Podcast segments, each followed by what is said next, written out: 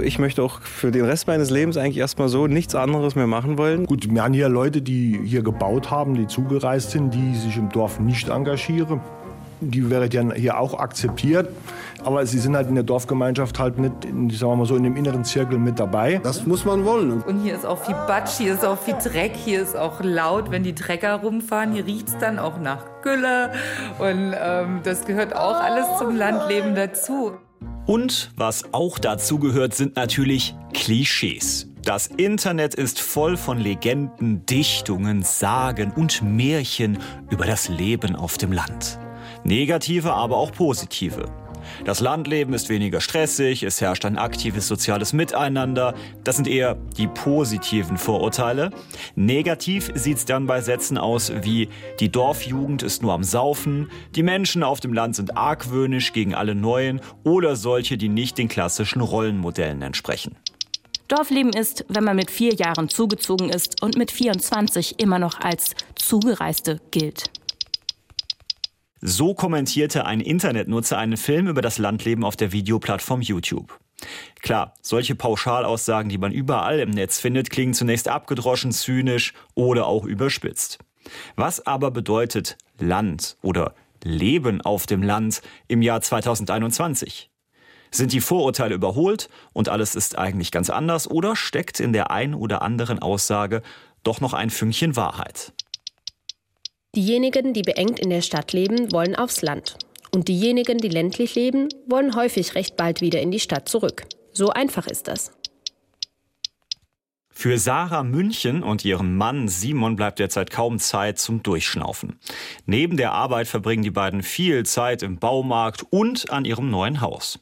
Sieben Jahre haben sie mitten in Köln gewohnt, zogen später wieder nach Saarbrücken und haben sich nun in ein altes Bauernhaus mit Scheune am Rande von Ommersheim verliebt. Das ist ein alter Bauernhof von 1935. Das ist ein Sandsteinhaus. Das ist noch mit einer alten Scheune dran. Das hat so ein wunderschönes Scheunentor und hinten hat es so ein riesiges Gelände. Und tatsächlich ist dann auch an der Scheune dann noch so ein kleiner Kellerbereich, wo vorher die Ziegen waren. Und es ist alles wirklich noch super schön alt und total toll und total besonders. Vom Großstadtleben ins Dorfleben mit 2000 Einwohnern. Kann das gut gehen? Ich bin auch in St. Ingbert aufgewachsen. Ich hätte auch niemals gedacht, dass ich zum Beispiel nach St. Ingbert ziehen würde. Ich dachte früher auch, selbst das ist mir zu klein. Und jetzt ziehen wir in einen Ort, der viel kleiner ist. Und natürlich hatte man vor allen Dingen jetzt so am Anfang Bedenken, als wir zum ersten Mal dem Haus waren, als die Besitzer, dass man von den Nachbarn irgendwie komisch betrachtet wird, weil man ja nicht aus dem Ort ist, dass die Leute einen irgendwie komisch finden. Und bisher haben wir nur positive Erfahrungen gemacht. Von den Nachbarn ist Sarah bereits angesprochen und auf die Ommersheimer Vereine aufmerksam gemacht worden. Es gibt den Verein und den Gartenbau und den Handball und den Fußball und den Musikverein und wir sind da überall herzlich willkommen. Ich glaube tatsächlich, das ist für uns was sehr Neues, ähm, dass wir uns jetzt erstmal so ein bisschen da einfinden. Aber ich kann mir schon vorstellen, dass es auch total schön ist, wenn man da in so einer kleinen Gruppe mit gleichen Hobbys da was findet. Hühner haben wir tatsächlich auch schon überlegt. Ähm, aber allein durch den Garten, also auch jetzt, wir haben zwei Walnussbäume. Wir haben jetzt schon einfach mal so in fünf Minuten einen Eimer voll Walnüsse geerntet. Wir haben Quittenbäume, ich habe schon Quittengelee gemacht. Man kann super viel einfach machen mit den Sachen, die man im Garten hat. Und es ist ein total schönes Gefühl, wenn man was aus dem eigenen Garten holt und daraus was macht und das isst und kocht.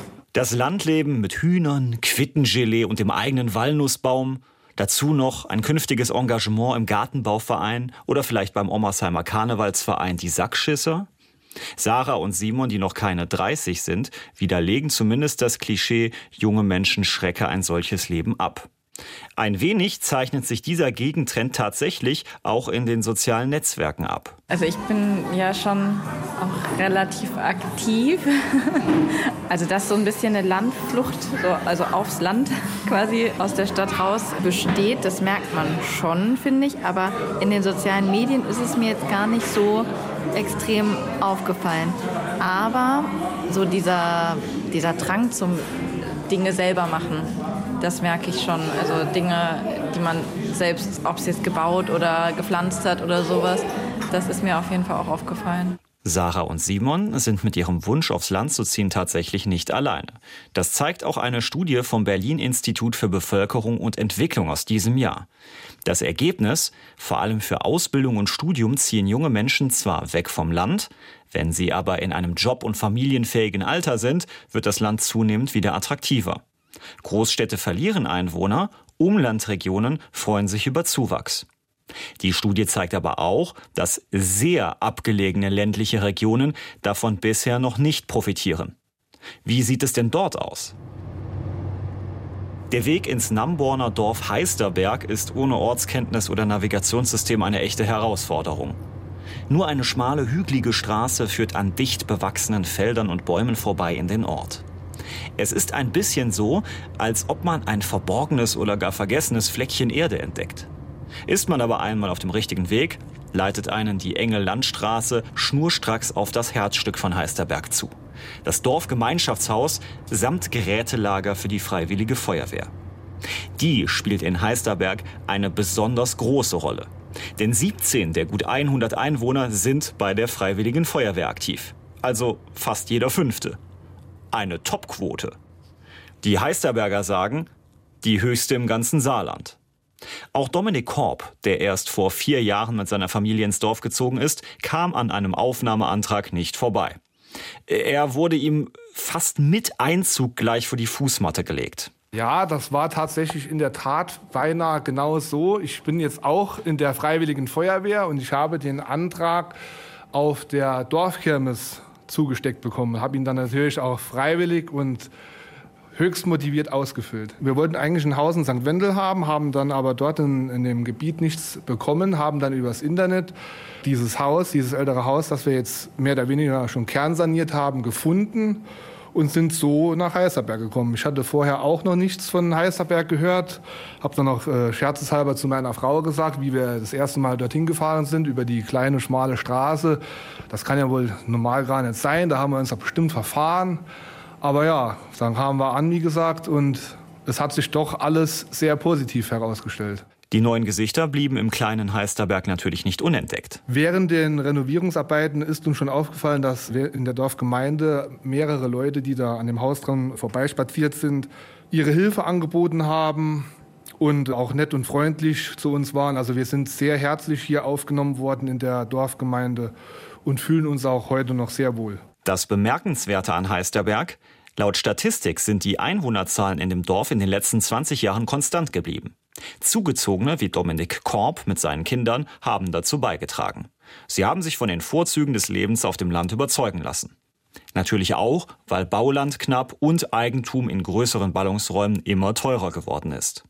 Für Heisterberg bedeutet der Zuwachs an jungen Familien auch in anderer Hinsicht mehr Lebensqualität. Ja, man fühlt sich nicht so abgehängt. Jetzt fährt ein öffentlicher Bus hierher, sogar vier oder fünf Mal am Tag freut sich Achim Schumacher, einer der Heisterberger Urgesteine und zentralen Figuren der Dorfgemeinschaft. Jahrelang gab es keinen Bus. Doch jetzt rollt er wieder. Er fährt sogar zentral im Dorf ab, direkt bei mir vor der Haustür. Es sind ganz viele Kinder mittlerweile wieder im Dorf, die auch das nutzen, welche die über weiterführende Schule dahin fahren. Die müssen dann halt unterwegs noch einmal umsteigen. Aber das äh, funktioniert mittlerweile recht gut, wird auch teilweise von Privatleuten, also nicht nur von Schulkindern, sondern auch von äh, erwachsenen Personen Gebrauch gemacht.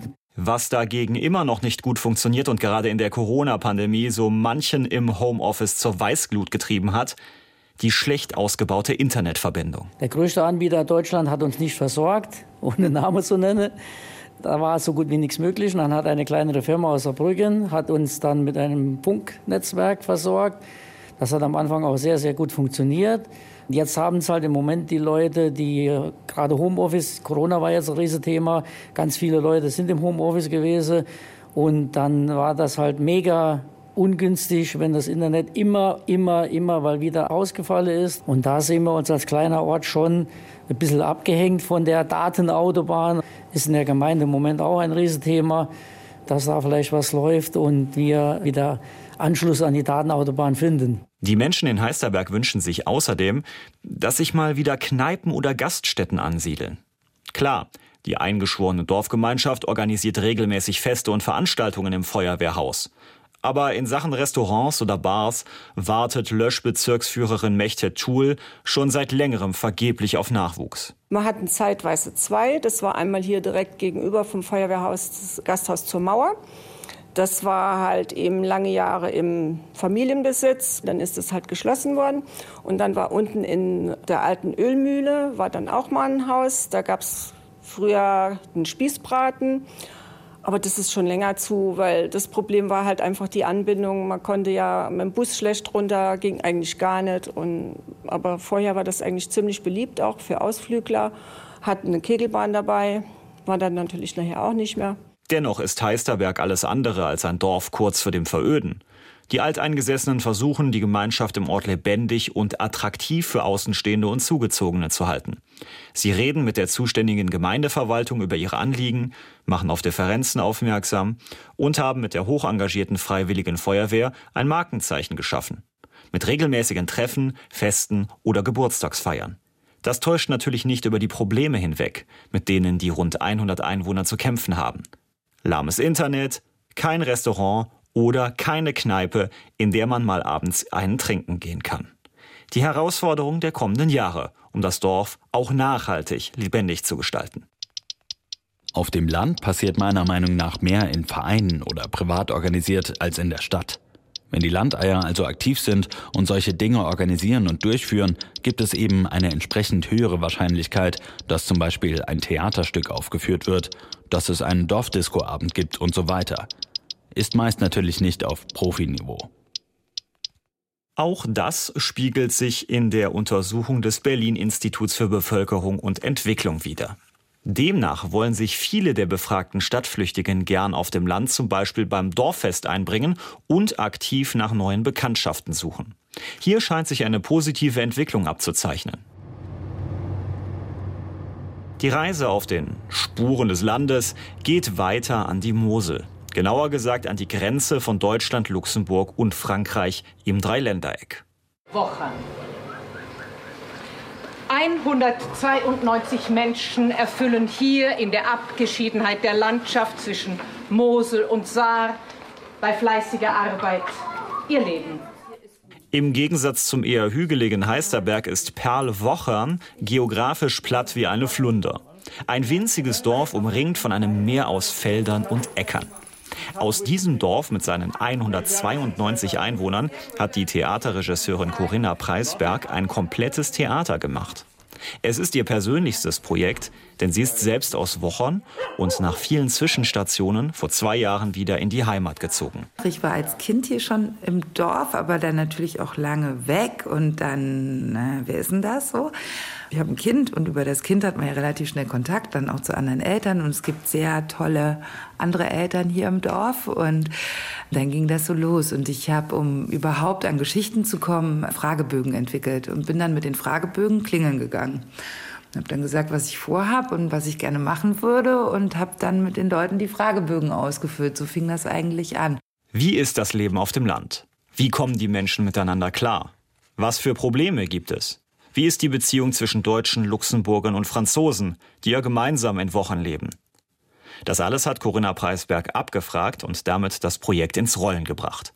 Denn für das Theaterstück über ihr Dorf Wochern sollten nicht nur Profis, sondern auch Laiendarsteller aus Wochern selbst mitmachen. Und dann haben die anderen gemerkt, okay, da macht der mit, da macht der mit, da macht der mit, da mach du doch auch noch mit oder das wäre doch auch noch schön. Und auf einmal hat das so eine Eigendynamik dann entwickelt. Unter so einem Projekt kann sich ja am Anfang erstmal keiner was vorstellen. Also wie Theater auf dem Dorf und heavy mit Laien und dann, wir hatten ja auch äh, richtige Künstler, das ist immer so ein doofes Wort, aber professionelle mhm. Künstler dabei und ähm, wie ein Theaterspaziergang und wie über Wochen. Also da waren viele Fragezeichen und je konkreter das wurde, desto eher war dann auch die Bereitschaft mitzumachen. Unter anderem auch Lüg, Busfahrer aus Luxemburg und Wahlwocherner. Mir wurde ans Herz gelegt, mein erster Auftritt, ich soll dann mit Anzug, Krawatte und äh, Sonnenbrille und ich rauche privat, ich rauche Zigarre und dann wurde mir von der Regisseurin an, ans Herz gelegt, dann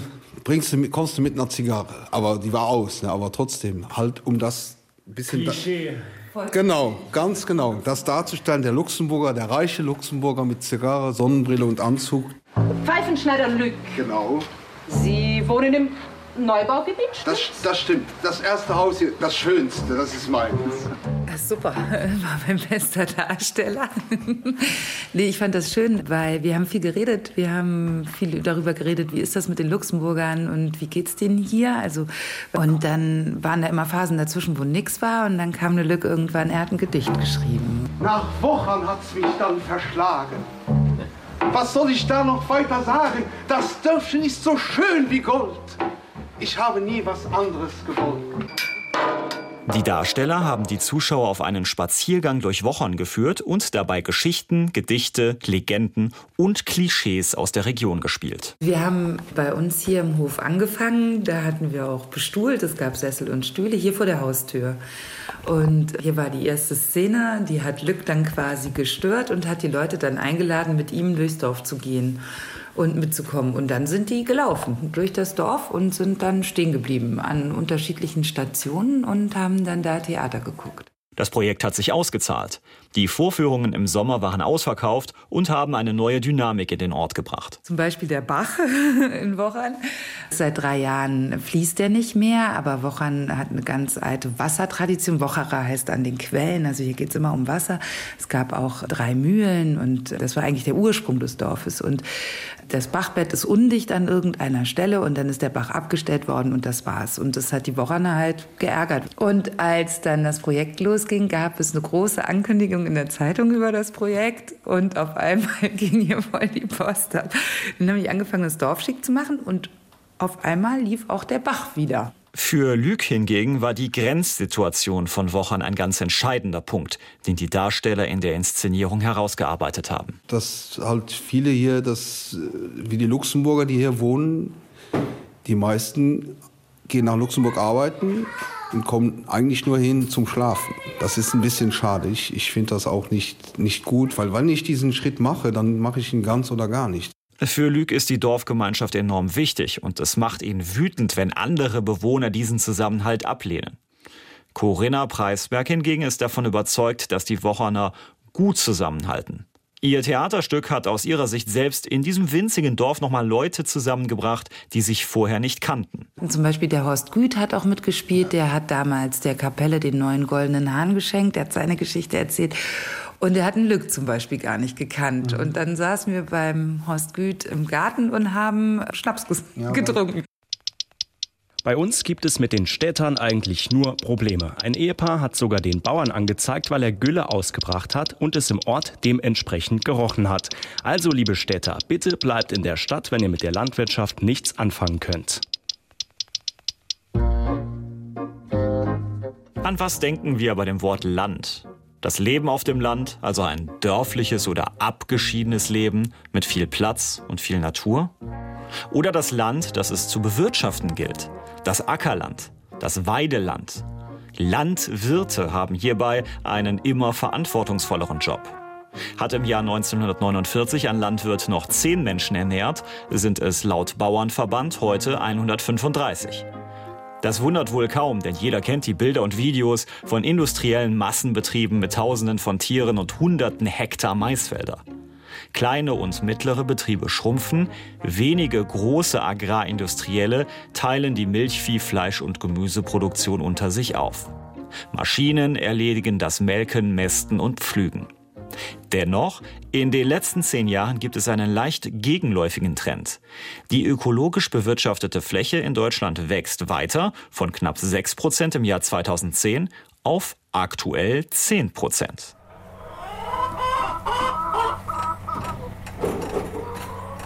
Hans Pfeffer aus Odernhain am Glan bei Ida Oberstein will aber noch mehr sein als ein Biolandwirt. Für ihn ist die Ernährung nur ein kleiner Teil der Aufgaben des Landwirts. Mit wissenschaftlicher Unterstützung des Umweltcampus Birkenfeld experimentiert Hans Pfeffer in seinem 800.000 Quadratmeter großen Betrieb. Denn er will Tiere, Boden, Obst und Weideland in Einklang bringen. Und das ganz nachhaltig. Wir können ja gleichzeitig Biodiversität, eins der riesengroßen Themen, fördern. indem wir eine kleinstrukturierte Beweidung machen. Wir machen viel Beweidung, wir machen wenig Heu, wir machen wenig Silage. Wir versuchen in Zukunft auf eine ganzjährige Beweidung zu kommen, um auch da Diesel und Traktor einzusparen. Hans Pfeffer hat sich mit der Frage befasst, welche nützlichen Aufgaben die Tiere auf seinem Hof neben der Produktion von Nahrung noch erfüllen können. Na, komm mal her. Ja, guck. Zum Beispiel seine Glanrinder, die ihn gut kennen und gern auch mal beschnuppern und die Hand ablecken. Willst du einen Salzstein? Wenn du so gerne leckst, dann bringe ich dir nachher mal einen vorbei. Die Milch ist ja nicht das Einzigste. Wenn ich jetzt sage, wir brauchen das Grünland, dann brauche ich die Kuh, die, die das artenreiche Grünland erhält. Deswegen auch die großen Maschinen raus, die leichten Tiere im Verhältnis wieder rein. Wir werden das Gras hier nie ganz kurz fressen, sondern es bleibt immer ein bisschen Überstand, damit wir eine raue Oberfläche haben. Wenn die Rinder einmal eine Fläche abgegrast und gedüngt haben, kommen die Hühner ins Spiel. Sie treten Kuhmist platt, verteilen ihn schön auf den Feldern und knabbern Schädlinge an den Obstbäumen ab. Biopestizide quasi. Die Hühner laufen im Idealfall hinter den Kühen durch die Obstanlagen her, holen diese Fliegen, Larven, damit die Kühe nicht hinterher so stark von Fliegen betroffen sind und ganz viele Schadinsekten im Obst. Apfelwickler und so weiter. So, also deswegen wir brauchen verschiedene Tiere, die verschiedene Funktionen in diesem System übernehmen und immer mehr äh, Pflanzenschutz und Diesel ersetzen. Sein teils selbstgebautes Hühnermobil stellt Landwirt Hans Pfeffer jeden Tag woanders hin. Wir haben viel zu viele wenig Hühner. Wir haben ja 15 Hektar Obstanlagen, aber im Moment nur 150 Hühner. Das heißt, wir haben effektiv drei bis vier Hektar einmal, ich nenne es jetzt mal, beweiden können mit den Hühnern. Und in diesen Anlagen habe ich ganz sicher einmal das Grasmähen, Mulchen gespart und zweimal diese Unterstockbodenbearbeitung. Daneben bietet Landwirt Hans Pfeffer noch Marcel Mengewein und seiner Frau die Möglichkeit, ihr eigenes Business auf dem Land aufzuziehen. Der gelernte Fliesenleger Marcel hat vorher in Amsterdam gearbeitet und dann 2018 eine kleine Fläche Land bei Hans Pfeffer gepachtet. Dort baut er in geringen Mengen Gemüse an, um sie frisch zu verkaufen. Market Garden nennt sich das. Die Methode des Market Gardens ist eben, dass man wirklich von einer recht kleinen Fläche insgesamt mit geringen Investitionen schon einen guten Ertrag und ein gutes Geld runterholen kann. Der Vertrieb das läuft über Abokisten, also Solavi, wir sehen uns selber solidarische Landwirtschaft, dass quasi Leute uns nicht für ein bestimmtes Gemüse einen bestimmten Preis bezahlen, sondern dass wir all unsere Jahreskosten inklusive unserer Löhne, alles was wir zukaufen, Düngemittel, Kompost, Saatgut, damit brauchen wir eigentlich bloß so zum Anfang des Jahres gucken, kriegen wir unsere Ernteanteile, die wir abzugeben haben, voll. Und wenn wir wissen, die sind alle vergeben, dann wissen wir eigentlich, ist die Saison im Prinzip geldtechnisch gerettet. Inzwischen hat Marcel Mengewein sogar eine Auszubildende eingestellt. Er selbst musste sich die Kunst des Gemüseanbaus neu aneignen scheint aber darin seine Berufung gefunden zu haben. Ich möchte auch für den Rest meines Lebens eigentlich erstmal so nichts anderes mehr machen wollen. Ich könnte es mir nicht vorstellen, irgendwo im Büro zu sitzen. Ich merke hier irgendwie, es ist ja nicht nur das Lebensmittel produzieren, es ist auch zusätzlich, dass es ein sehr intensiver Anbau ist. Hier probieren wir eben den Boden zu verbessern, Kohlenstoff im Boden zu speichern und dadurch ein bisschen auch ein Stück was Gutes für die Umwelt zu tun. Und Hans Pfeffer wirft noch ein. Ich kann so ein bisschen aufrufen, das Beispiel hier, 3000 Quadratmeter zu pachten. Leute, das kostet fast nichts und man kann ein Einkommen davon erzielen. Zu jung fürs Landleben, Neustart auf dem Bauernhof, raus aus der Stadt, der Traum vom neuen Leben auf dem Land, über Landflucht und die neue Landlust. In TV-Mediatheken und auch auf YouTube sprießen die Dokus und Reportagen über den Trend Land nur so aus dem Boden. Auf Instagram posten Influencer, wie sie ihre Hühner füttern oder den Garten vor ihrem frisch sanierten Landhaus mit Blick auf den Wald bepflanzen. Es wirkt, als ob viele die gängigen Klischees über das Landleben mit aller Macht widerlegen wollen. Definitiv hat die Corona-Pandemie so manchem Städter während des Lockdowns vor Augen geführt, dass die eigenen vier Wände plötzlich beengt wirken können und man seine persönlichen Vorurteile noch einmal überdenkt. Und auch die Studien des Berlin-Instituts belegen, dass sich der Wunsch, aufs Land zu ziehen, gerade nach 2020 entweder entwickelt hat oder auch konkret umgesetzt wurde. Die nach wie vor anziehenden Immobilienpreise in Stadt- und Ballungsgebieten sind darüber hinaus ein weiterer Faktor, vor allem für junge Familien. Insofern ist das Klischee, alle Jungen wollen weg vom Land, nicht immer zutreffend. Was dagegen leider immer noch stimmt und auch den Studien zufolge dafür sorgt, dass kleine Dörfer abgehängt bleiben, die fehlende Mobilität und mangelhafte Internetversorgung. Dabei ist die Umstellung in vielen Betrieben auf Homeoffice eine große Chance für ländliche Regionen, nicht komplett zu veröden. Was die Dorfgemeinschaft, das Zusammenleben und die Kultur- und Sportangebote angeht, hier kommt es noch mehr als in der Stadt vor allem auf das individuelle Engagement an. Wer sich wie die Theaterregisseurin Corinna Preisberg traut, die Theaterszene in Gang zu bringen, oder wie in Heisterberg aktiv um die Integration zugezogener und den Erhalt der Gemeinschaft bemüht, der widerlegt so ziemlich jedes Landklischee.